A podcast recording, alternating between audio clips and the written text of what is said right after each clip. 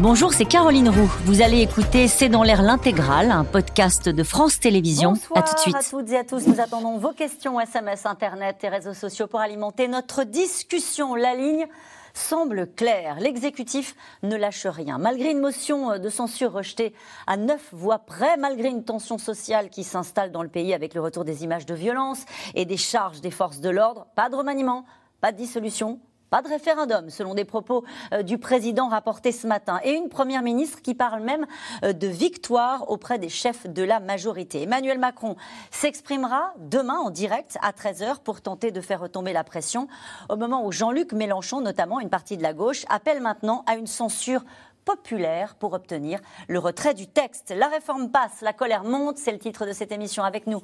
Euh, Pour en, passer, en parler ce soir, Jérôme Jaffré, vous êtes politologue, euh, chercheur associé au CEVIPOP. Na- Nathalie Chuc, vous êtes grand reporter au service politique euh, au Point. Vous êtes grand reporter et, je cite votre article, et les Républicains, ce grand cadavre à la renverse, nous en parlerons longuement ce soir. Caroline Michel Aguirre est avec nous. Vous êtes grand reporter au service politique à l'Obs, à la une du prochain numéro. La République enlisée. Enfin, Jérôme Fourquet, vous êtes directeur du département opinion de l'Institut de sondage IFOP, auteur de La France sous nos yeux, en format poche au seuil. Bonsoir à tous les quatre. Bonsoir. Merci Bonsoir. de participer à ce C'est dans l'air en direct. Nous allons revenir sur tous ces points grâce à vous ce soir. Une première question, Jérôme Jaffré, le président va parler.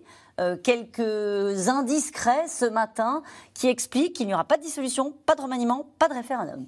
Pas de sortie de crise du coup? Euh, alors, en tout cas, la sortie de crise n'est pas de faire appel aux électeurs. Et deuxièmement, le temps du changement du gouvernement n'est pas venu. Voilà la double réponse Ouais. du président. Euh, D'abord, le, le format est un peu étonnant. C'est-à-dire que le 13 heures. président va s'exprimer à 13 heures euh, sur les, grandes chaînes de télévision. Mais euh, 13 heures, euh, on attendait plutôt l'allocution style De Gaulle à 20 heures. C'est-à-dire le message donné aux Français dans cette crise. Là, 13 heures signifie plutôt qu'on sera dans l'explication de ce qui se passe et dans la justification de la démarche suivie, euh, la pédagogie, comme ils aiment à dire dans leur formule favorite, euh, comme si euh, personne n'avait rien compris depuis le début, c'est assez étonnant. Euh, sur l'aspect remaniement, dissolution, référendum, d'abord l'appel aux électeurs serait pour le pouvoir un échec programmé. Oui. C'est-à-dire qu'en d'autres termes, je ne suis pas une seconde surpris. Pas de remaniement, et Madame Borne continue euh, sur sa trace, euh, mais ça signifie que Madame Borne, on ne touche pas au ministre, on ne fait pas de changement de ministre.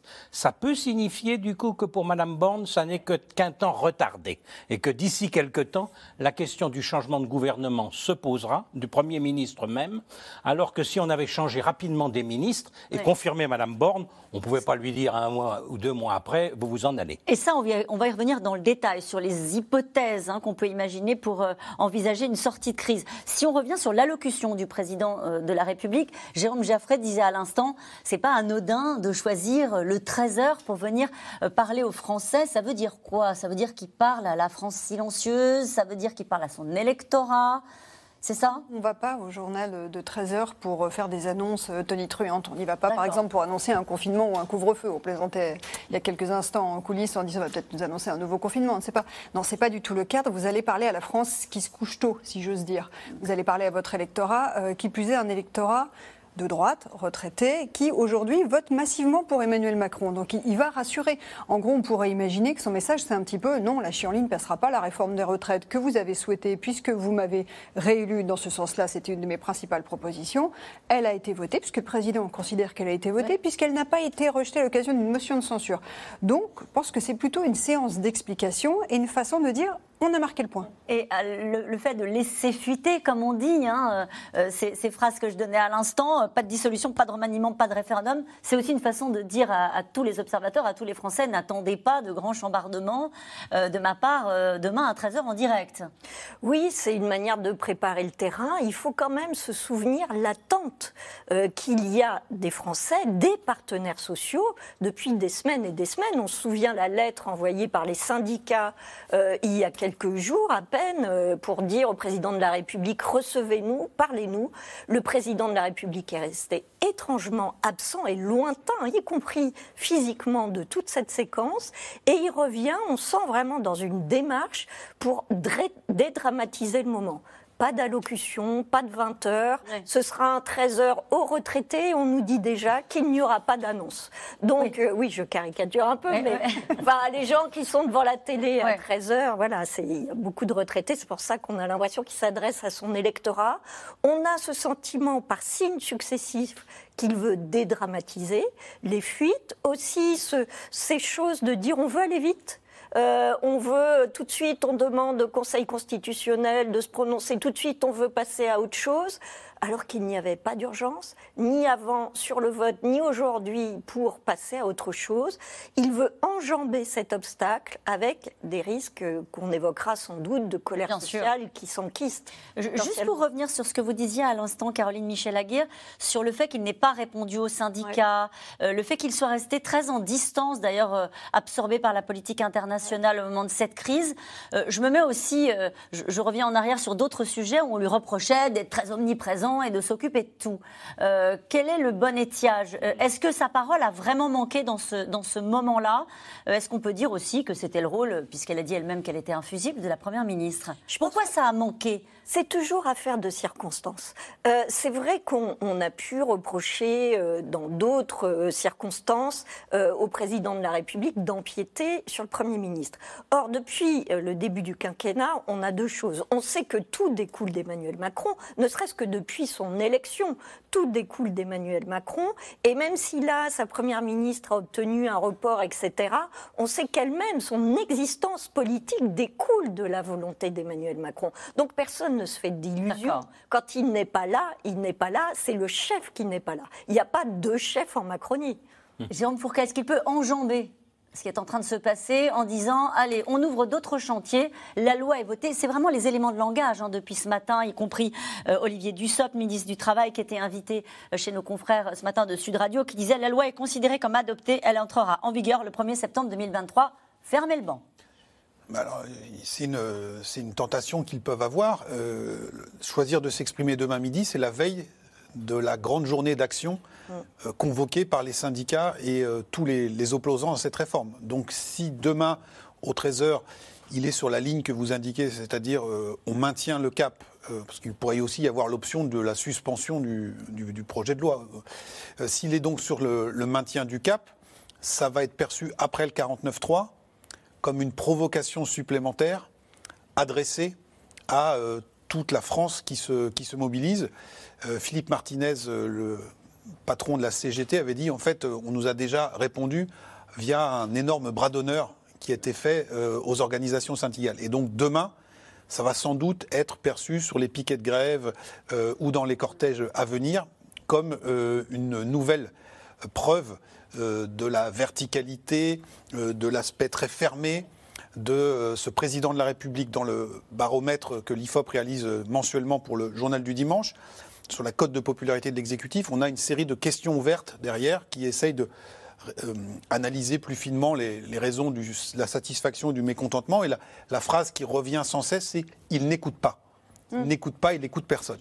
Et donc, parler demain midi avant la grande euh, journée de mobilisation, sans doute que cela va renforcer encore ce sentiment et cette perception. Il n'écoute pas l'ensemble des Français qui ne veulent pas de cette réforme des retraites, l'ensemble des Français qui n'ont pas apprécié le 49-3 bah, alors, c'est ça, euh, avec des, des, sondages qui ne bougent pas, plus de deux tiers qui sont toujours opposés à la réforme, et à peu près la même proportion, 6 Français sur 10 qui seraient même favorables à un durcissement des actions ah et, de la, et, de la, mobilisation. Et, ça, c'est surprenant, euh, à la place qui est la vôtre? Alors, ce qu'il faut, faut, avoir en tête, c'est que le, degré de gêne occasionné jusqu'à présent est relativement modéré. On parle des problèmes de collecte des ordures, par exemple, mais ça touche la moitié des arrondissements parisiens et une dizaine de villes en province.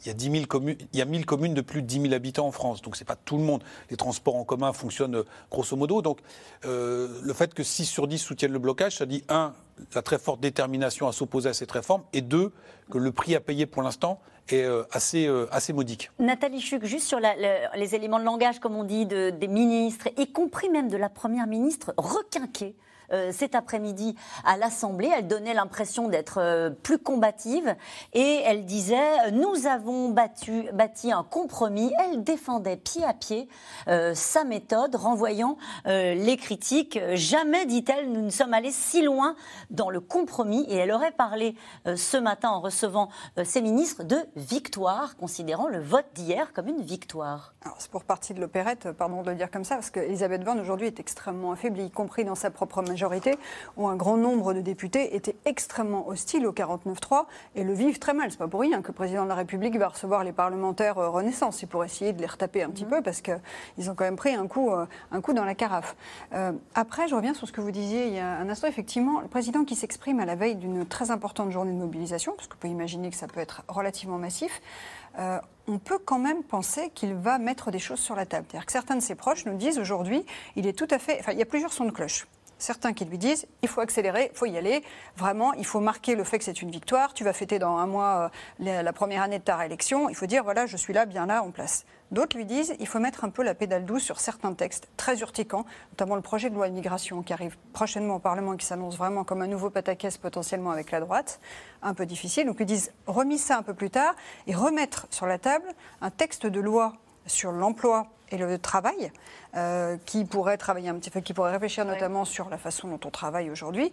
Et je ne serais pas étonnée pour ma part que le président fasse un geste en direction des syndicats et notamment de Laurent Berger en lui disant si on faisait une grande conférence sociale, qu'on se mettait enfin autour de la table tous ensemble, ce qui était une demande de la part de Berger qui regrettait de ne pas avoir été davantage reçu par l'Élysée, lui qui, euh, comme on dit en Macronie, avait son rond de serviette à l'époque euh, hmm. de François Hollande. Mais on peut imaginer quand même qu'il va essayer de les ramener, ne serait-ce que pour casser le front syndical et de casser et faire revenir la, CFDT euh, notamment. On va continuer à en parler. En tout cas, le président et la première ministre, vous l'avez dit, hein, consultent les poids lourds de la majorité, les ministres, bientôt les parlementaires, pour trouver les moyens de faire retomber la pression à l'Assemblée, mais peut-être aussi dans la rue. Cet après-midi, Elisabeth Borne affichait sa détermination détermination à continuer à avancer du côté de l'Elysée à la veille de la prise de parole du président. L'hypothèse d'un remaniement d'une dissolution, on l'a dit, d'un référendum était écartée. Mathieu Lignot, Juliette Vallon et Stéphane Lopez. À l'Assemblée nationale, c'est le jour d'après. Motion de censure rejetée hier, réforme des retraites adoptée, mais les députés d'opposition n'en démordent pas.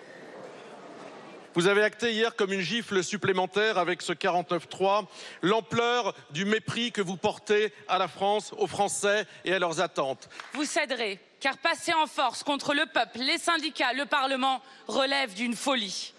Vous céderez, car le risque d'un débordement de colère est déjà trop grand. Vous céderez, car un caprice du président ne mérite pas de menacer la paix civile du pays. La parole est à Madame Réponse du gouvernement et de la Première ministre visiblement de bonne humeur. Madame la Présidente Panot, avec votre groupe, vous êtes des représentants de la nation, alors respectez le résultat des urnes et les votes au Parlement, respectez nos institutions et respectez enfin notre démocratie. En attendant la validation définitive du Conseil constitutionnel, Elisabeth Borne consulte ses soutiens. Ce matin, elle est convoquée à l'Élysée avec quelques ministres et les chefs de la majorité. La Première ministre aurait dit lors de cette réunion cette phrase rapportée à BFM TV. On a le droit d'employer le mot victoire. Emmanuel Macron va, lui, répondre à une interview télévisée dans les JT de 13h demain. Selon le Parisien, pas d'annonce de remaniement, de référendum, ni de dissolution de l'Assemblée. Mais alors, comment éteindre l'incendie de la contestation? Les syndicats continuent les mobilisations et les blocages partout dans le pays. Dans l'hémicycle, la majorité est fragilisée. La séance est reprise. Voici le résultat du scrutin. La majorité requise n'étant pas atteinte, la motion de censure n'est pas adoptée. Hier soir, la motion de censure déposée par le groupe Lyotte n'a pas abouti. Mais le destin du gouvernement Borne s'est joué à neuf voix près. Il sera clos à 19h20. La séance est suspendue. Incontestablement, le gouvernement et, particulièrement Emmanuel Macron doit en tirer les conséquences politiques. Donc le gouvernement Borne, c'est terminé. Peut-être retiendra-t-elle encore quelques jours, mais la réalité, c'est que c'est terminé. Et la vérité, c'est que le président de la République est dans une impasse. La motion transpartisane a été votée par tous les 149 députés de la NUPES, les 88 élus RN les 18 députés Lyotte et 19 LR, soit un tiers du groupe des Républicains. Le parti de droite, divisé et lui aussi fragilisé, ce matin, réunion de crise à leur siège. Ça a été franc. Écoutez, ça s'est passé. Pardon. Demande d'explication pour les frondeurs. Aurélien Pradier fait partie de ceux qui ont voté la motion contre les consignes du groupe. Je refuse de laisser entre les mains de l'extrême droite et l'extrême gauche la défense du peuple. Voilà ce qui nous anime. On va continuer à discuter. On est dans un moment de, de gravité, mais je le redis pour le pays parce que chacun a bien conscience qu'il va falloir que nous prenions des, des décisions et nous les prendrons. Pour le chef des LR, Éric Ciotti, il faut retrouver ses esprits et une boussole. Il y avait une liberté de vote que je respecte, mais je serai le garant aussi de la cohérence d'une ligne de notre famille politique. Ce que nous avons subi est une épreuve, c'est quelque part aussi un échec. À nous, euh, forts de nos valeurs, de nos convictions, euh, d'en tirer toutes les leçons. Le parti Les Républicains ne compte pas exclure les députés frondeurs de son groupe parlementaire. Ça vous faisait sourire quand, lorsqu'on on- on regardait ce, ce reportage en entendant Éric Ciotti dire Je suis gardien de la cohérence euh, du parti. C'est compliqué à défendre, Jérôme Fourquet. Oui, parce que c'est 19 députés qui, euh, quelque part, sont passés outre euh, les consignes qui avaient été données, 19 sur 61, donc c'est 1 sur 3. Euh, et de la même manière, on a euh, Elisabeth Borne qui dit qu'on a le droit d'employer le, le terme victoire. Donc on est un peu dans Orwell 1984 où euh, les mots ont le sens inverse dans la bouche de nos, de nos politiques, de celui qu'on entend euh, habituellement. Jérôme Jaffré, est-ce qu'on est dans une crise de régime, une crise politique? On va parler de la crise sociale plus tard, de ce qui se passe dans la rue. Alors- Est-ce qu'aujourd'hui, ce gouvernement, cet exécutif, peut encore réformer, peut encore avancer, presque comme si c'était rien passé? Certainement pas. La, la fin de votre question euh, ne peut pas avoir une réponse positive de ce point de vue. Alors, C'est ce qu'ils disent. Hein Madame Borne emploie le mot victoire. Bon, mettons-nous à sa place. On a, toute la presse parle de défaite. La presse de ce matin, tout le monde dit défaite. Or, euh, la motion de censure n'est pas passée. C'est une réalité politique. On l'oublie. Vous savez, sous Rocard, c'est à cinq voix près. Il y a, ça remonte à un moment. Et sous Bérégovoy, qui succédait à Rocard, c'est à trois voix près. Euh, et, et les législatures sont allées jusqu'au bout. Il a fallu attendre les législatives de 93 pour que les socialistes quittent le pouvoir. Il y avait des majorités. Majorité relative, déjà, hein, à ce moment-là. Donc, on est dans la situation, elle, elle a voulu dire, et puis c'est une victoire aussi pour tous ceux qui annonçaient son départ. Il faut entendre le mot victoire comme aussi c'est ma victoire, en ce sens je suis toujours là, malgré tout ce que vous dites sur moi. C'est comme ça qu'il faut l'entendre. Alors, euh, du coup, en écoutant ce que vous disiez les uns et les autres, je me disais, mais au fond, le président parle à 13h demain aussi, par- pour éviter la provocation absolue à l'égard de la manifestation du lendemain. Car la grande allocution à 20h dont nous parlions, qui aurait eu lieu le mercredi soir, alors que la France protestataire, immensément majoritaire protestataire, défilait le lendemain pour dire euh, je suis très content des résultats, ma réforme est adoptée. Et, on peut, et j'ai plein de chantiers maintenant que je voudrais engager, c'eût été une provocation absolue. On, on- on voulait que le président parle, il parle, il parle vite. Oui. Je rappelle qu'il reçoit le roi Charles III dans quelques jours. Et que s'il n'avait pas parlé jusque-là, l'idée d'une monarchie. Il le reçoit à Versailles en plus, dans un grand dîner. Alors l'idée d'une monarchie euh, qui n'avait pratiquement plus rien de républicain se serait installée. Il fallait parler vite. Il parle du coup à 13 heures. C'est une raison supplémentaire. Alors maintenant, c'est pas vrai que ça peut continuer. D'abord, voter des textes importants à l'Assemblée, ça, difficile, ça paraît quasiment impossible aujourd'hui. Les groupes se radicalisent, les groupes s'opposent, aucun accord possible vraiment avec les républicains. Et en plus, s'il y avait le moindre accord, on a compris avec les républicains sur les retraites, qui était quand même leur proximité idéologique absolue, qu'aucun accord ne peut tenir. L'anti-macronisme structure en profondeur une large partie des C'est républicains. important ce que vous dites, Jérôme Jaffré. Ça veut dire qu'on entend hein, des responsables de la droite qui disent, au fond, la seule voie possible aujourd'hui pour Emmanuel Macron, c'est de prendre un Premier ministre de droite et de clarifier la situation et de faire une espèce de pacte de, de gouvernement avec la droite. Vous dites aujourd'hui, même ça, il ne peut pas? Alors, c'est- d'abord, le- on vient de dire que euh, Mme Borne allait rester un certain temps parce que pour différentes raisons. Oui. Changer, puis changer. alors que l'Assemblée n'a pas voté la censure à Mme Borne, ce serait Emmanuel Macron qui voterait la censure à Mme Borne en la virant. Vous voyez, c'est pas possible. Ouais. Il ne peut pas la sortir donc avant plusieurs mois. Deuxièmement, des premiers ministres de droite, Macron en a pris plein. Il n'a pas arrêté de prendre des premiers ministres de droite. Hein, nous avons quand même eu Édouard Philippe, Jean Castex, et puis par ailleurs, il y a Le Maire et Darmanin comme ministres très importants venus de la droite. Chaque fois que ces ministres viennent, en fait, ils n'emportent pas, ils n'emmènent pas grand monde. C'est-à-dire, c'est. Alors, c'est qui le Premier ministre de droite possible? Ce serait Xavier Bertrand éventuellement. Mais est-ce que Xavier Bertrand, qui a été déchaîné hein, dans cette affaire des retraites contre Macron, est-ce qu'il emmènerait beaucoup de députés avec lui? Je ne crois pas. Donc, vous n'auriez pas une majorité de soutien à l'Assemblée constituée. En d'autres termes, Nathalie Chuc parlait de- du texte sur l'immigration. On voit mal effectivement qu'un texte de cette importance puisse maintenant être présenté. Pardonnez-moi de vous poser une question si directe les uns les autres, alors comment on fait? Non mais qu'est-ce qui peut se passer dans les semaines qui viennent? Euh, euh, Une pression de la rue qui fait qu'on retire le texte, une censure du Conseil constitutionnel, un référendum d'initiative partagée. Euh, Caroline Michel-Laguerre, vous titrez à la une du prochain numéro La République enlisée. Donc ça veut dire que ça veut dire qu'il n'y a pas beaucoup de voies de passage. Euh, moi, je voudrais juste rebondir, et je, je vais répondre à votre question. Rebondir, ça répond partiellement. Au fait que non seulement les, les mots ont perdu leur sens, mais les lignes politiques ont perdu leur sens. Et c'est pour ça qu'on ne sait pas répondre, et je Ouais. ne sais pas répondre à votre question. Imaginez quand même que Aurélien Pradier, euh, qui se pose aujourd'hui en garant de la droite sociale, était un des porte-parole de Valérie Pécresse, qui était pour la retraite à 65 ans comme Éric Ciotti, comme Xavier Bertrand, comme Laurent Vauquier, qui fait partie des LR, euh, qui ont voté contre. Imaginez qu'hier, un député Horizon sur une chaîne concurrente, qui est un, un député euh, de Brest, dont le nom m'échappe, mais qui était un dissident euh, Renaissance, voilà exactement, a dit j'ai voté la réforme, mais en fait j'étais plus co- plutôt contre. Moi, ce que je voulais, c'était la réforme systémique.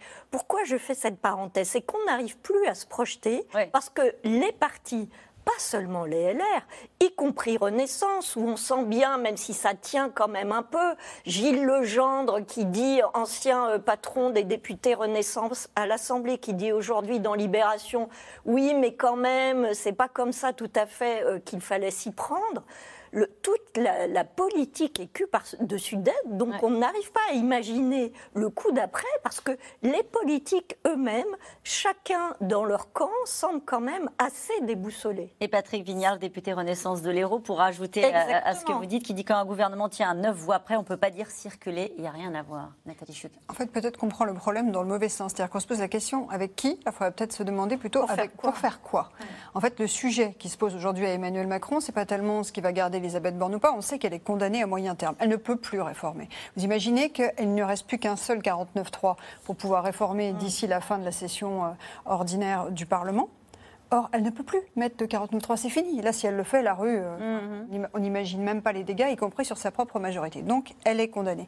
Mais pourquoi faire? Pourquoi le président ne change pas de Premier ministre aujourd'hui? Parce qu'il ne sait pas encore ce qu'il doit faire. Il y a une réflexion qui est engagée au sommet de l'État depuis des semaines et des semaines sur, on nous parle de grands mouvements d'ampleur, que le président pourrait nous sortir de son chapeau.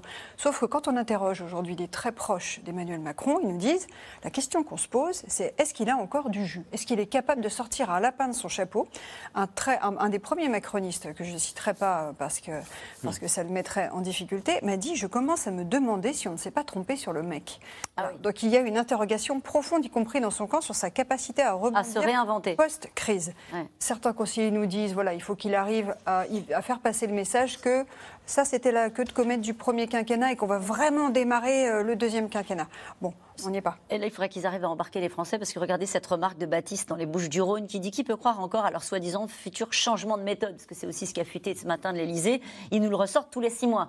C'est-à-dire que c'est la, la parole elle-même de- de- de- du chef de l'État et de cette équipe-là qui est sans doute euh, abîmée. C'est le nouveau, nouveau grand débat euh, national. C'est-à-dire qu'il faut que le président trouve quelque chose, une espèce de martingale. Or, aujourd'hui, on ne voit pas, effectivement. Juste une question euh, avec vous, Nathalie, Nathalie Chuc. Pourquoi est-ce que la Première ministre n'a pas présenté sa démission, ce qui se fait parfois? Elle va à l'Élysée, pour la forme, elle présente sa sa démission et puis elle est reconfirmée Alors certains conseillers du gouvernement avaient dit, avaient suggéré à l'Élysée et à Matignon de dire voilà, pour la forme, il faudrait qu'Elisabeth Borne se présente à l'Élysée, remette formellement sa démission président de la République, qui la renommerait dans la foulée pour lui renouveler sa confiance. Ben non, tout simplement parce qu'Emmanuel Macron considère qu'il n'y a pas eu de défaite en la matière, donc il n'a pas à démettre euh, Elisabeth Borne de ses fonctions. Et, et il ne renouvelle pas la confiance. Non plus, du coup. Oui, Il y a- y ça le- aussi derrière. Le point, le point aussi est à ajouter.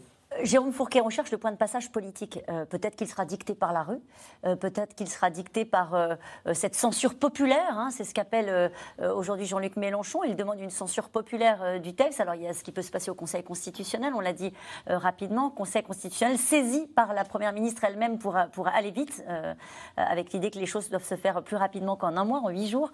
Quel peut être le point de passage politique? Ben là encore, on, a du mal, euh, on a du mal à le voir. Euh, si le, président persiste dans sa ligne, euh, il y aura un, un Ça veut dire maintient le texte. on maintient le ça. texte. On aura une, une échéance, un moment de vérité déjà jeudi pour voir l'ampleur de la, la mobilisation dans la rue, voir aussi, euh, là c'est jeudi en journée, voir ce qui se passe la nuit euh, dans les, les différentes villes de France, voir aussi sur les sites névralgiques de notre économie, les dépôts pétroliers, les euh, usines d'incinération de déchets, euh, les entrepôts de transport, si euh, les opposants arrivent à créer un rapport de force. Parce qu'on a vu là des images qui étaient assez voir, spectaculaires de poubelles incendiées euh, dans toutes les villes universitaires de France. Mais quand vous regardez les effectifs concernés, c'est euh, quelques centaines d'individus dans chacune de ces villes de province et peut-être quelques milliers à Paris. Néanmoins, euh, on a monarque britannique qui vient rendre visite à la France. En termes d'image, euh, se payer le luxe d'avoir euh, encore une semaine ou 15 jours de ce type d'image, c'est très compliqué à assumer pour l'exécutif, sachant encore une fois que jouer le coup du parti de l'ordre, comme il, avait été joué par euh, la précédente majorité présidentielle lors de la crise des Gilets jaunes, risque de ne pas fonctionner aussi bien, puisque, encore une fois, aujourd'hui, nous avons près de 6 Français sur 10 qui soutiennent un durcissement du, du mouvement. Donc on, on peut espérer du côté du gouvernement que les choses se tassent, jouer la montre, en disant euh, ils vont s'user avant nous. Euh, c'est quand même une sacrée prise de risque. Ce qu'on entend aussi, c'est qu'il ne peut pas reculer. S'il recule sur cette. euh, Bah, ça, fait la- ça ferait la deuxième fois sur les retraites. hein. Et surtout, on pourrait se dire, euh, le quinquennat est terminé. Alors, on entendait Olivier Faure dire, euh, Elisabeth Borne, c'est terminé, mais là, on pourrait dire, le quinquennat d'Emmanuel Macron est terminé. Euh, Est-ce qu'il ne joue pas aussi les quatre ans qui viennent? Mais bien sûr, parce que euh, on compare euh, parfois ce qui s'est passé dans les, les rues de Paris au mouvement Nuit debout, qui a été un peu la queue de comète de la mobilisation contre la loi travail. Mais on était à la fin du quinquennat de François Hollande. Là, on est juste, vous l'avez rappelé, à la veille du premier anniversaire de la réélection d'Emmanuel Macron, et donc le temps qui nous sépare euh, de la fin de- du quinquennat va être euh, atrocement long s'il a les, les pieds et, et poings liés. Quant à se réinventer, euh, des lapins du chapeau ont déjà été sortis à plusieurs reprises. En, en juin dernier, il est euh, chez vos confrères du Parisien, il dit euh, devant, devant un panel de lecteurs euh, Les Français sont fatigués des réformes qui tombent d'en haut. Ouais. Bon, euh, on est en plein là-dedans. Donc, euh, quant à refaire un grand débat, convier Oui. les forces euh, syndicales, Ce qui lui avait plutôt réussi euh, Oui, mais après faut- les Gilets jaunes. euh, qu'est-ce qu'il en était sorti? Vous voyez, est-ce que vous arrivez à remettre autour de la table les partenaires sociaux, les grands élus? Euh, Je pense que chat échaudé craint l'eau froide. Je pense que le- beaucoup de dirigeants syndicaux, même s'ils ont le sens des responsabilités, il va falloir euh, laisser passer du temps pour que les plaies se cicatrisent un peu, avant de leur dire on oublie tout. Et puis on se fait une grande conférence sur le Ouais. travail. Euh, je, je vois mal les gens euh, défiler en randonnion à l'Élysée en ce moment. Pardon, Oui, mais ouais, juste une, une seule chose peut le faire reculer à mes yeux, c'est un mouvement des grandes institutions financières, économiques internationales qui se retournerait et qui, euh, et c'est ce qu'on commence à entendre dans les milieux économiques, et qui commencerait à juger, y compris euh, par l'évolution des taux d'intérêt qui nous sont euh, donnés, qu'il vaut mieux pour le gouvernement lâcher que de continuer à s'enliser socialement. Euh, c'est ce qu'on a déjà entendu à l'époque des Gilets jaunes. On a entendu de la voix de la- l'agence Moody's qui s'inquiétait de l'usage du 49.3 et qui était Exactement. qui une- la difficulté de réformer dans les mois qui viennent. L'OCDE a dit c'est très bien cette réforme, mais si à un moment les milieux patronaux commencent à dire Emmanuel Macron, comme ils l'ont dit à l'époque des Gilets jaunes, bon maintenant la pagaille, ça commence à bien aller, il faudrait lâcher un peu, je pense que c'est la seule chose qui peut le faire changer de cap. Si je résume votre conversation et vos nos discussions à l'instant, Jérôme Jaffré, euh, est-ce que je peux dire que c'est un saut dans l'inconnu? Euh, alors, d'abord, vous avez posé la question quand même de ce texte. Je ne vois pas en quoi ce texte n'ira pas jusqu'au bout. Sauf si le Conseil constitutionnel décide de l'annuler pour une raison de euh, manque de sincérité des débats, d'usage excessif d'outils constitutionnels qui euh, brident le débat parlementaire, ce serait une grande première. Ce serait une grande première d'aller jusque-là, parce que les articles utilisés euh, même si on trouve que c'est le gouvernement a abusé, ça n'est quand même pas inconstitutionnel. Et le Conseil constitutionnel juge sur ce plan. Le Conseil peut annuler certaines dispositions, mais annuler les 64 ans, c'est-à-dire le fameux article 7, paraît également peu probable. Mais il faut, il faut voir, de ce point de vue, je pense que le gouvernement a raison de vouloir aller très vite. Le gouvernement, il y a un mois pour statuer pour le Conseil constitutionnel, sauf si le gouvernement demande l'urgence, ah, et à ce moment-là, il n'y a que huit jours. C'est quel cas Alors, Mme Borne a employé l'expression les meilleurs délais j'ai compris que ce serait les huit jours. Euh, parce qu'ils ont intérêt à aller vite pour savoir si le référendum d'initiative partagée, je pense que. Alors, il est posé par l'opposition, la NUPES, pour installer une loi disant que l'âge de la retraite ne peut pas être supérieur à 62 ans. Euh, le Conseil constitutionnel va devoir en débattre. Il me semble, mais je ne suis pas juriste, qu'il s'agit là d'un détournement de procédure, car en réalité, il ne peut pas y avoir de référendum d'initiative partagée pour revenir sur une loi votée depuis moins d'un an. Or, là, dans le, enfin, promulguée depuis moins d'un an. Mais là, il s'agit vraiment de, en fait, de revenir sur la loi d'une autre façon. Mais ça va être très intéressant de savoir si le Conseil constitutionnel. Mais de toute façon, un référendum d'initiative partagée, ça prend des mois et des mois. Il y a neuf mois pour collecter les signatures. Donc, vous voyez, mais c'est une bataille intéressante. Enfin, la rue. Et vous avez raison. Là, c'est une bataille fondamentale. Jérôme Fourquet en parlait des manifestations en soulignant quelques milliers. Et de ce point de vue, pour le gouvernement, c'est un avantage extrême, c'est que ça lui fait un adversaire. Et en politique, un adversaire, il n'y a rien de mieux. L'adversaire, c'est la censure populaire de M. Mélenchon. Parce et on que, y vient. Parce que la censure populaire, moi je suis bête, si vous voulez, pour moi la censure populaire, c'est le suffrage universel. C'est le suffrage universel quand il aura lieu. C'est pas les pas manifestations massives dans la rue. Et du coup, le désordre qui se ferait. Alors évidemment, euh, Jérôme F a raison de souligner que euh, ça fera moche avec la visite du roi Charles III. Mais malgré tout, le désordre dans la rue, ça n'a jamais gêné un gouvernement qui cherche eh ben, plutôt à droite qu'à gauche. On va y revenir parce que derrière ce désordre dans la rue, il y a aussi parfois euh, des blocages. On pense aussi à ce qui s'est passé dans le sud, à Fos-sur-Mer, euh, autour des, des, raffineries. En tout cas, 287 interpellations dans toute la France, dont 234 à Paris, avec 1200 points de manifestation sauvage, comme le dit le ministre de l'Intérieur, après un mouvement social tenu et organisé pendant des semaines. Les violences font leur retour. Les méthodes policières sont sont à nouveau critiqués et le gouvernement cible la France insoumise, vous le disiez à l'instant, dont la violence verbale déborde dans la rue. Ce sont les mots utilisés cet après-midi par Elisabeth Borne, Juliette Perrault, Constance Meyer et Nicolas Bidard.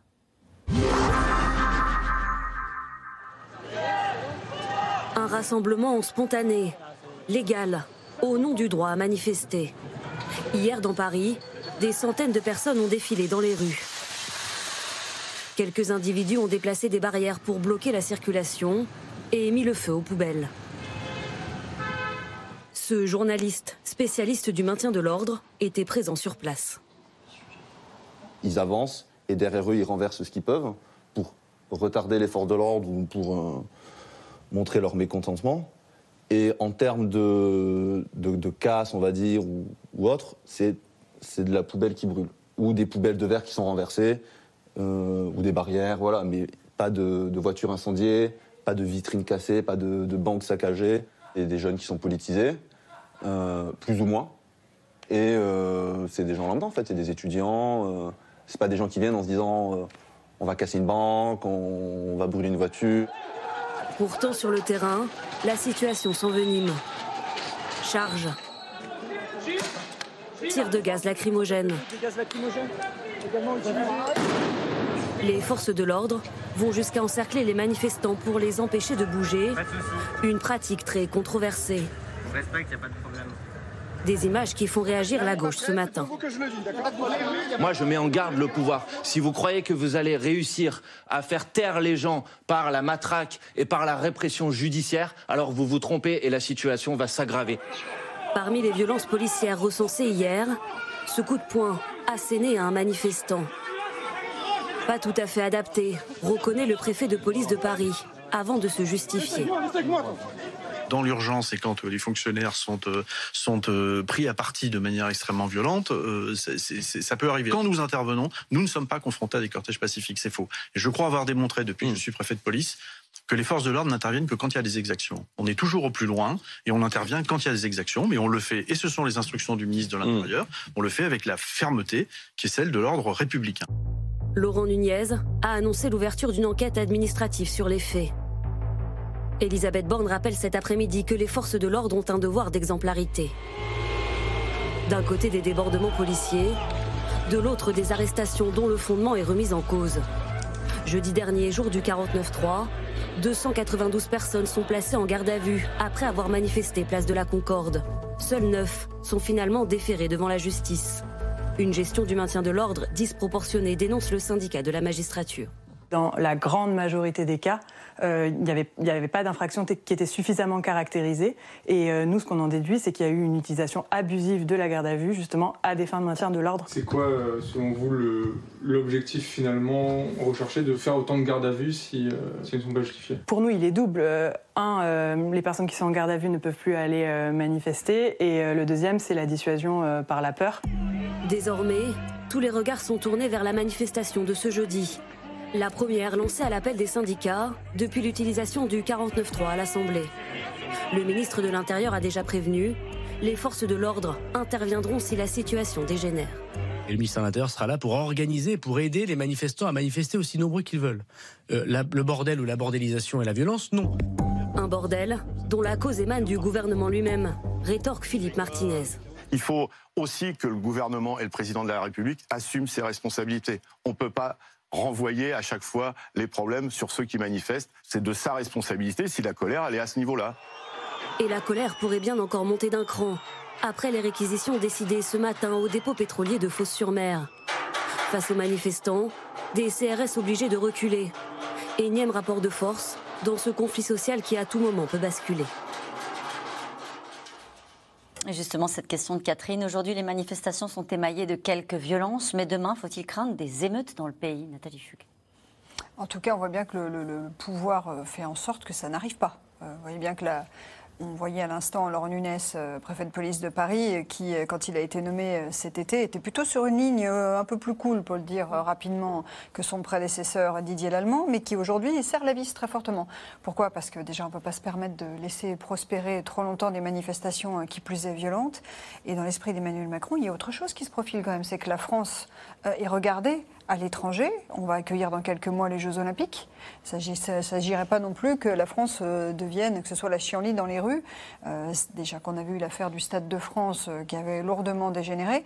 Donc je pense qu'il y a une doctrine de maintien de l'ordre aujourd'hui qui consiste à dire voilà, on ne laisse pas prospérer des manifestations trop massives ni trop violentes. Il n'y a pas eu d'interpellation injustifiée, dit Laurent Nunez, Caroline Michel Aguerre. On a du mal à le croire, honnêtement. quand on voit le nombre de personnes qui ont été relâchées euh, sans la moindre mise. Je crois qu'il y a eu cinq procès, cinq comparutions immédiates pour euh, des centaines de... Neuf déférés devant la justice. Voilà, c'est ça, pour des centaines de gardes à vue. Alors bien sûr, les policiers diront toujours que euh, les juges sont trop laxistes et qu'ils et qu'il et qu'il relâche. Mais la vérité des gens qui sont sur le terrain et des reporters qui sont sur le terrain, c'est le sentiment de, de, garde à vue préventive et d'arrestation préventive. Et ça, c'est vraiment un problème parce que quand vous n'avez plus d'exutoire à la colère, quand euh, ça ne se passe pas dans l'hémicycle et quand dans la rue on ne vous écoute pas, il y a un moment on arrive à des points de blocage extrêmement violents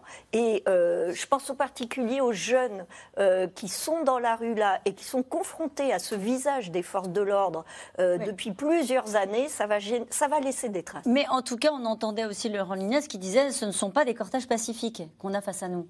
Non, mais ce ne sont pas des casseurs non plus. Je suis désolée, ils brûlent euh, des... poubelles. Il y en a beaucoup à Paris. C'est vrai, euh, mais on n'a pas vu euh, ces dernières nuits des cas systématiques de mobilier urbain, de vitrines. ce ne sont pas les black blocs qui sont dans la rue aujourd'hui.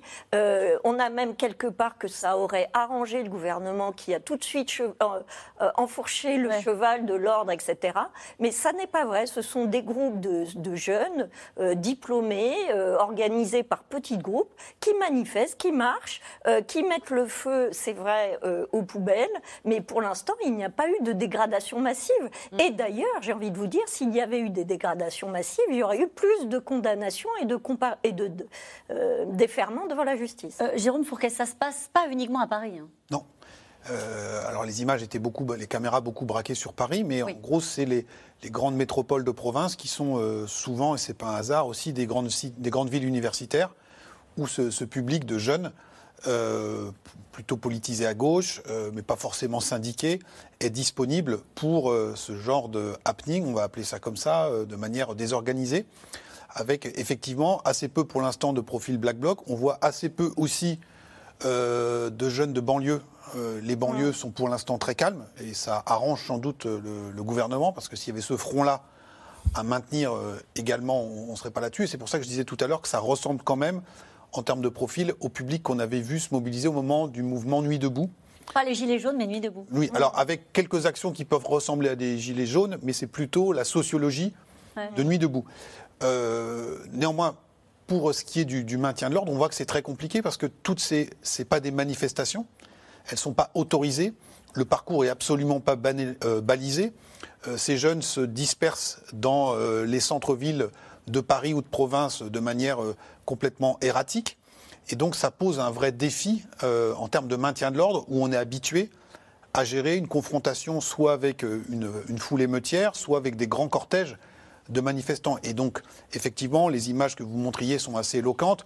Quand ils arrivent à bloquer un groupe, à mon avis, il y a euh, la consigne d'essayer de euh, les interpeller, quitte à les relâcher plus tard, pour essayer de les sortir de la circulation. Hein, les les deux objectifs, c'est disperser les, disperser les groupes et puis essayer d'en retirer le plus possible, parce que, encore une fois, ce sont uniquement quelques centaines d'individus. Quelques centaines d'individus. Dans chaque Il ville. euh, dans chaque ville, Jérôme Fourquet, ça veut dire qu'on n'est pas face à une révolte sociale? Non, on n'est pas encore, on n'est pas du tout euh, derrière tout ça, même si les images sont spectaculaires.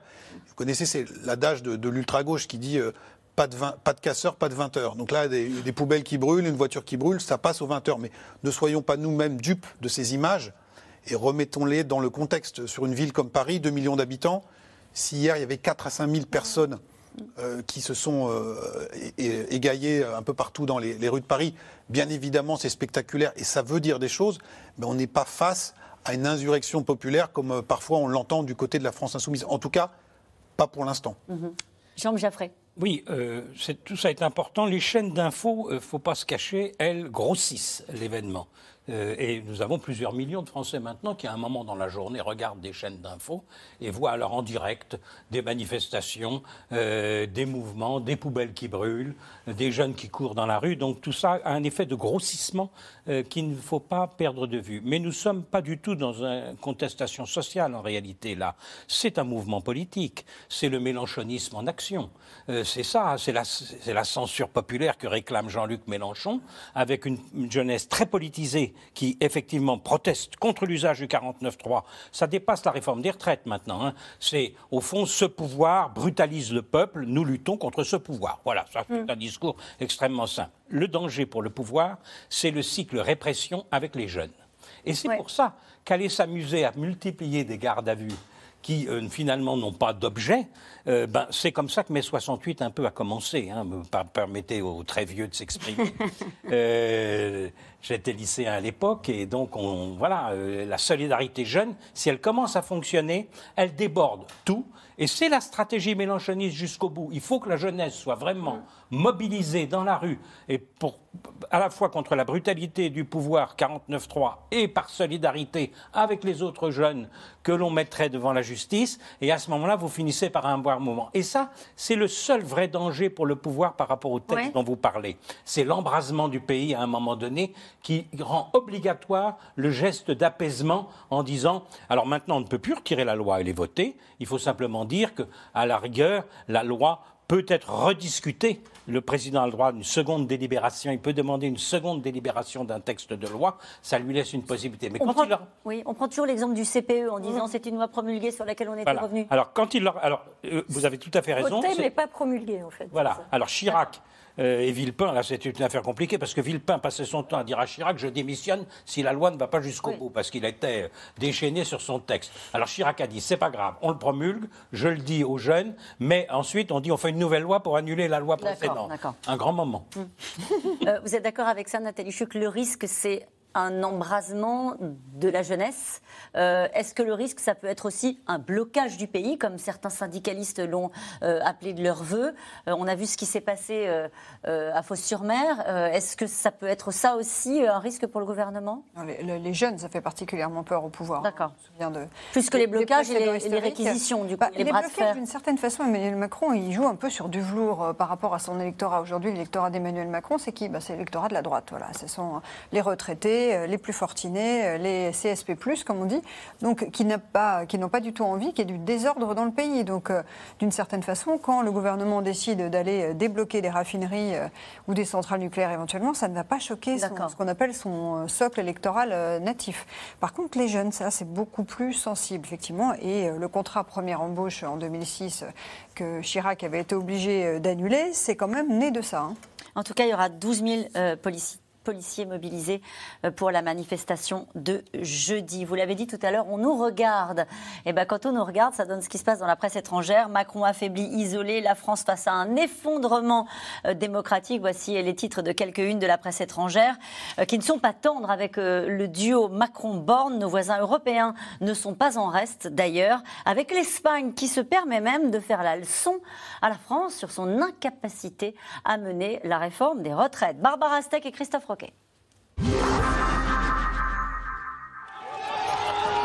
la réforme des retraites et la contestation dans les rues de France, en une de la presse internationale. Pour le quotidien américain New York Times, Emmanuel Macron serait aujourd'hui affaibli et plus isolé. Le journal anglais The Daily Telegraph lui considère le président comme un canard boiteux et parle même d'effondrement démocratique. Cette crise politique fait couler de l'encre et les médias étrangers s'interrogent sur l'avenir du président et de ses ministres. Le gouvernement survit à la motion de censure, mais un résultat aussi serré pourrait affaiblir la première ministre Elisabeth Borne et le président lui-même. Le président français Macron est-il allé trop loin dans la réforme des retraites? Beaucoup de citoyens en colère disent oui.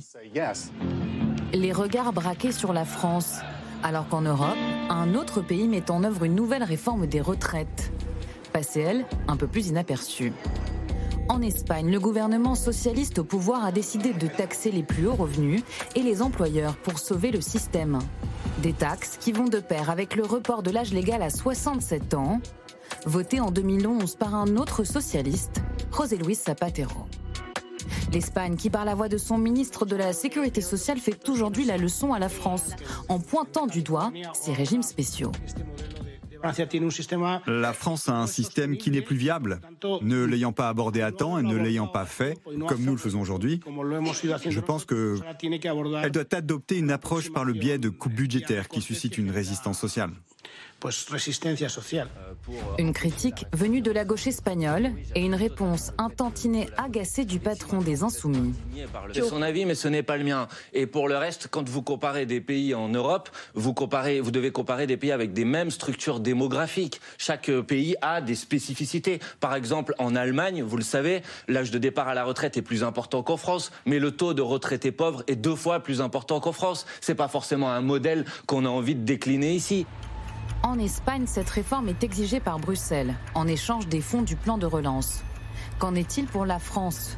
Le Conseil européen fait bien des recommandations, comme ici en 2022. La simplification du système de retraite par l'uniformisation des différents régimes contribuerait à améliorer la transparence et l'équité de celui-ci et pourrait renforcer la viabilité des finances publiques. Alors Bruxelles impose-t-elle sa loi en matière de retraite? Réponse du commissaire européen. Je le redis très clairement, il n'est absolument pas question de dire que c'est pour faire plaisir à Bruxelles. C'est pas Bruxelles qui le demande, mais quand tu regardes ce qui se passe sur l'ensemble des pays européens, c'est vrai que face à l'allongement de la durée de vie, tous les pays, je dis bien tous les pays, allongent la durée de vie du travail. Alors évidemment, il faut le faire euh, en respectant euh, les situations euh, individuelles, la pénibilité, Mais enfin, euh, l'Allemagne euh, euh, va passer à 67 ans, euh, la Belgique de 65 à 66, l'Italie à, à, à 67. Bruxelles encourage et le FMI apporte son soutien à cette réforme des retraites. Emmanuel Macron lui justifie l'utilisation du 49.3 par le risque de faillite, de quoi satisfaire les marchés financiers. Je considère qu'en l'état, les risques financiers et économiques sont trop grands. On ne peut pas jouer avec l'avenir du pays. Satisfait mais pas pour autant rassuré.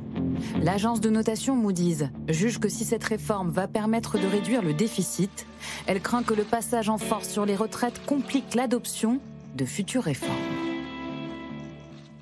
Et cette question de Bruno, cette réforme est rendue nécessaire par la dette abyssale. Pourquoi ne pas l'avoir dit? Les Français l'auraient peut-être compris, Nathalie. Oui, c'est assez fascinant. Certains proches d'Emmanuel Macron le disent, mais pas trop fort. C'est une réforme comptable. Voilà. Lorsqu'il avait présenté sa première réforme en 2019-2020, c'était une giga réforme systémique pour tout revoir de A jusqu'à Z dans le système par répartition. Là, c'est pour essayer de récupérer un maximum de milliards en très peu de temps. C'est dit, c'est acté. D'ailleurs, c'est pour ça qu'il est allé sur les 64 ans. Alors même qu'en 2019, souvenez-vous, quand Edouard Philippe préconisait de reporter l'âge de, de, départ en retraite à 64 ans, le président était contre. Il n'en voulait pas. Il s'était rallié, mais que contraint et forcé. Donc oui, on voit bien que c'est une réforme comptable. Pourquoi ne pas le dire? C'est un peu dommage, mais c'est compliqué de présenter la France comme un pays étant un petit peu sous tutelle.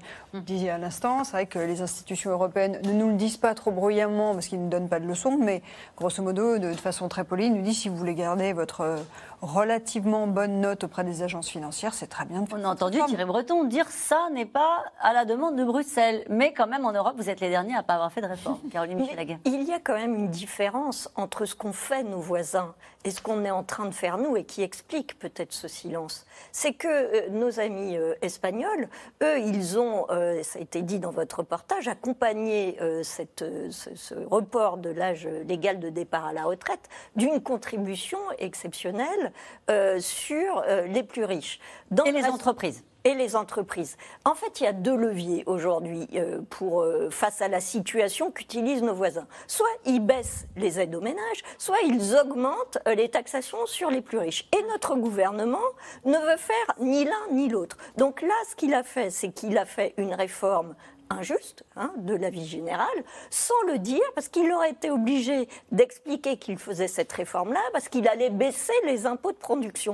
Comme il n'assume rien, il a fait un grand flou euh, mmh. artistique qui, au final, s'est dissipé et s'est retourné contre lui. Mmh. Il pourrait, parce que là, on sent bien que c'est une ligne de communication euh, euh, de, de la part de l'exécutif, de dire on ne peut plus reculer on peut plus reculer parce que si là on recule, on va se prendre, alors même qu'il y a un début de crise bancaire, on va se prendre une sanction des marchés financiers. Alors. C'est un argument qui pèse, à votre avis, dans bah, le moment dans lequel nous sommes? Il a pesé en 2010, quand Nicolas Sarkozy avait utilisé ce levier-là, en sortie de crise financière, pour faire passer euh, la pilule, si je puis dire, du report de 60 à 62 ans. Mais on était dans un contexte très particulier avec euh, la dette, euh, la question de la dette qui était très présente dans le débat public, euh, l'ensemble de la zone euro qui avait été en crise très profonde. Et donc cet argument avait été entendu. Là, aujourd'hui, eh bien, premièrement, on est déjà, les Français ont déjà eu le sentiment, on s'en souvient dans les enquêtes, d'avoir fait énormément de sacrifices en passant de 60 à 62 ans, et en disant on est prêt à accepter ça, mais c'est le bout du bout. Ne revenez pas dans 5 ou 10 ans nous demander de mettre 2 ans de plus. Et puis, autre différence, c'est qu'entre-temps, il y a eu le Covid, où on a fait le quoi qu'il en coûte. Et donc, euh, on a dépensé 300 milliards euh, et c'était justifié aux, aux, yeux des Français. Mais aujourd'hui, les Français ont du mal à comprendre qu'on doit faire une réforme aussi douloureuse que cela pour, entre guillemets, 12 malheureux petits milliards. En tout cas, c'est comme ça que c'est perçu. Donc, le climat a complètement changé. Euh, Rappelez-vous aussi, vous parlez des, des notations financières, qu'à l'époque, euh, la ligne Maginot qu'il fallait absolument défendre, c'était la note triple A de la France. Mm. On a perdu la note triple A de la France. Euh, et donc, comme en Ukraine, on s'est replié sur des positions définies à l'avance. Donc, la deuxième ligne Maginot, c'était jamais plus de 100% de dette oui, publique sur PIB. On est à 114% sortie de Covid. Et les Français regardent à leurs pieds, ils voient que le sol ne s'est pas ouvert. Mm.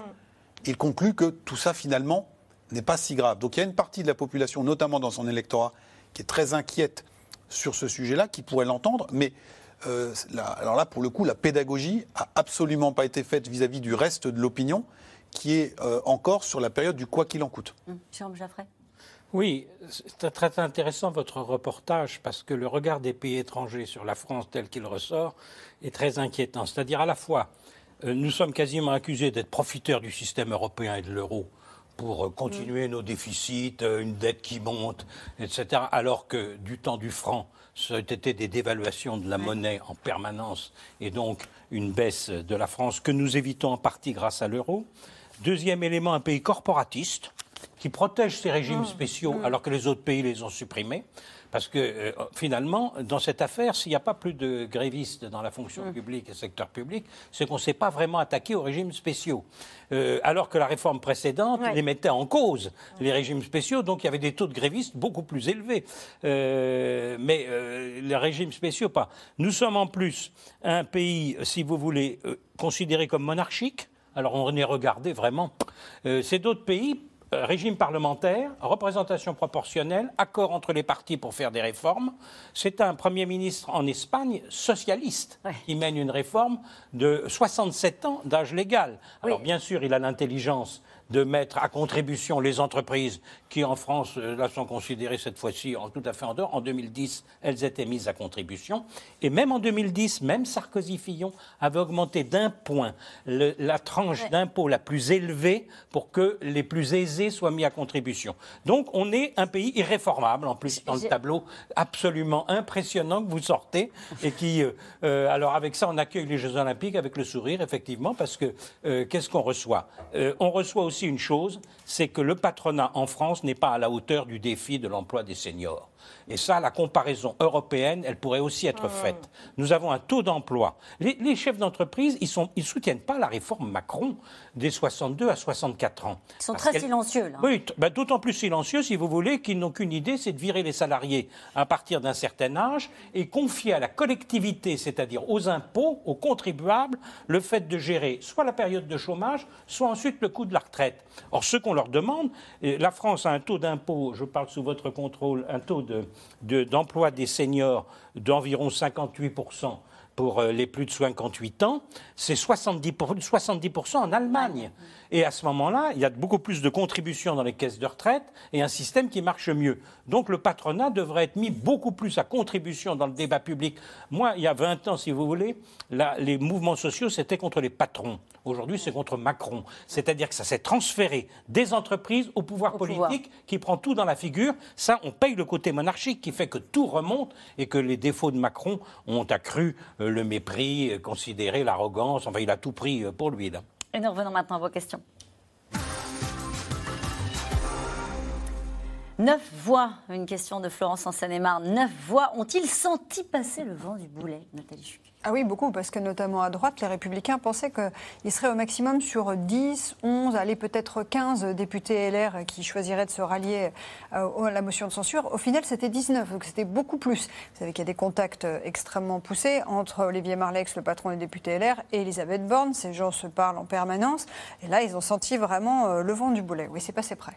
Comment la Première ministre peut-elle se satisfaire de la façon dont cette réforme est passée? Une question de Jean-Luc en Ardèche on se pose aussi la question. Euh, on, ressent un certain soulagement. Euh, ce qui veut dire qu'elle a vraiment très, eu très peur pour, euh, pour son poste. Peut-être a-t-elle le sentiment du devoir accompli. Mmh. certainement que dans la séquence, bon, il y a certainement aussi une forme de fatigue. Hein. ça fait des mois et des mois que ça dure. Ça a évidemment été très tendu pour elle, mais on ne voit pas, euh, si vous voulez, si on voit l'obstacle passer de son point de vue, on ne voit pas la victoire, pour reprendre le mot utilisé, ni politique, ni sociale. Mais sur la méthode, elle a encore défendu sa méthode aujourd'hui à l'Assemblée. 175 heures de débat à l'Assemblée nationale, des semaines de concertation avec les syndicats, avec les partenaires sociaux.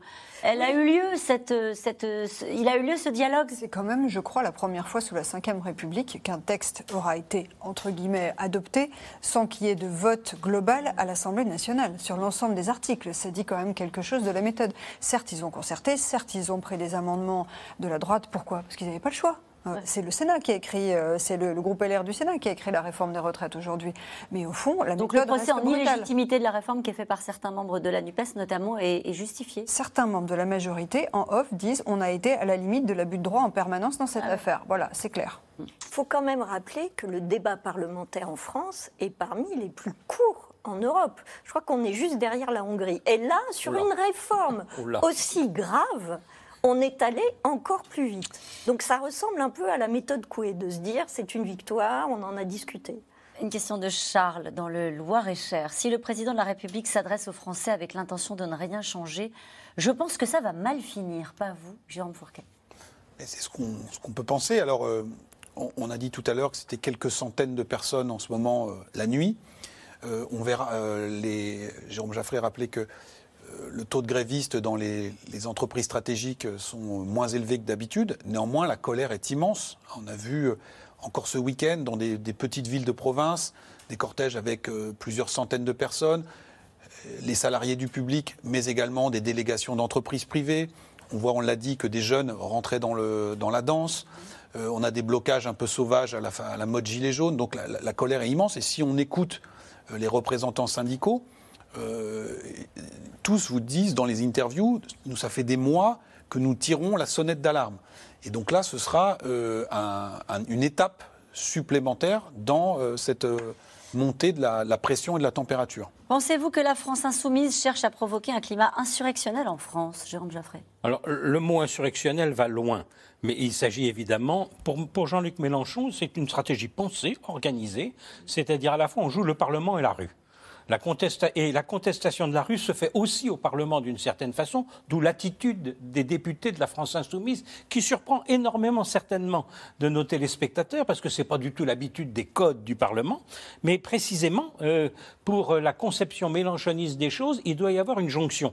Il y avait une, une affiche, une pancarte qui sortait hier soir sur les murs de l'Assemblée nationale, juste après le vote de la motion de censure, une, on continue, en gros. Euh, C'est-à-dire, effectivement, c'est ça. Les deux choses doivent être liées. Et les députés insoumis, en permanence, avec leur écharpe tricolore, euh, foncent vers les manifestations pour les soutenir. Ça n'est pas quand même un climat insurrectionnel, car là, ça aurait l'air de dire qu'on sort de toute légalité. Le droit de manifester existe, il est fondamental, c'est un droit majeur dans notre pays, et jusqu'à présent, euh, nous sommes dans des règles respectueuses. C'est effectivement les faits de violence, et là, la question, c'est de savoir si c'est proportionné comme type de réponse de la part du pouvoir. Mais là, le jeu politique, c'est éventuellement de pousser le pouvoir à la faute. Mais ça, ça fait partie de la politique. Que vont faire les députés Renaissance à l'Élysée, invités par notre président, Nathalie Fuc Recevoir des câlins, pardon Ah de le oui dire comme ça. oui. Ils, ont, ils ont- ils ont- ils ont été très secoués et euh, on peut imaginer que ça va décrocher un petit peu dans une partie du groupe Renaissance. Et ça peut être potentiellement très compliqué pour Elisabeth Borne sur les prochains, prochains textes de loi qu'elle va être amenée à défendre euh, dans l'hémicycle. Donc il faut absolument serrer les rangs très fort. Les partenaires de la majorité se sont bien comportés dans ce vote Horizon, le Modem On peut pas dire ça. Il y a de la rancœur contre Édouard Philippe notamment, qui était en Inde, euh, je cite, euh, je cite un macroniste en train de faire de la méditation. C'est ce qu'ils disent euh, au moment de- des débats. Donc son attitude lui a été un peu reprochée, notamment parce que certains de ses membres ont fait défection. Et euh, François Bayrou a été considéré comme un allié fiable, mais qui n'a pas forcément le fait le plein non plus. Donc il faut vraiment faire Pâques. C'est pour ça que le président les reçoit. Les câlins, c'est ce soir à 19h30, c'est ça, hein Allez. Euh, L'impasse est totale. Que le Conseil constitutionnel retoque cette réforme ne serait-il pas le seul moyen de s'en sortir, y compris pour Macron? Encore Oh. avec vous, Jérôme Jaffray. Est-ce que ça lui rendrait pas service? C'est très fin. Hein? Notre téléspectateur a une très grande finesse. Car, pour le coup, si le Conseil constitutionnel retoque, il n'y a plus de loi, et, et Macron n'a pas retiré son projet, il n'a pas cédé. Euh, bon, euh, alors c'est Mme Borne qui, effectivement, serait elle complètement accablée, vu tout ce qu'on a dit des efforts gigantesques qu'elle a accomplis et de la victoire remportée. Euh, mais ça, ce serait quand même un événement important parce que ça changerait la jurisprudence du Conseil constitutionnel en considérant que, les- que ce que vous disiez, tordre le bras dans le débat, être à la limite de l'abus de droit, etc., le Conseil constitutionnel ferait sien ces reproches qui ont quand même une composante politique plus que juridique. C'est ça qui fait que c'est un peu limite, me semble-t-il, mais c'est une grande question. Allez, les manifestations et grèves de jeudi seront sous très haute tension sociale. Le dispositif policier pourra-t-il tenir? Ils, sont, ils sont habitués pour l'instant. Vous vous rappelez les, les émeutes de 2005 c'était autre chose et ça a duré des semaines et des semaines. Donc là, on peut. Enfin, après, c'est voir si ça se poursuit dans le temps et si chaque soir, Mm. un peu partout en France, il- on a ce type de, de mobilisation. Merci à vous, bonne émission. On se retrouve demain dès 17h30 pour un nouveau C'est dans l'air. Belle soirée à vous.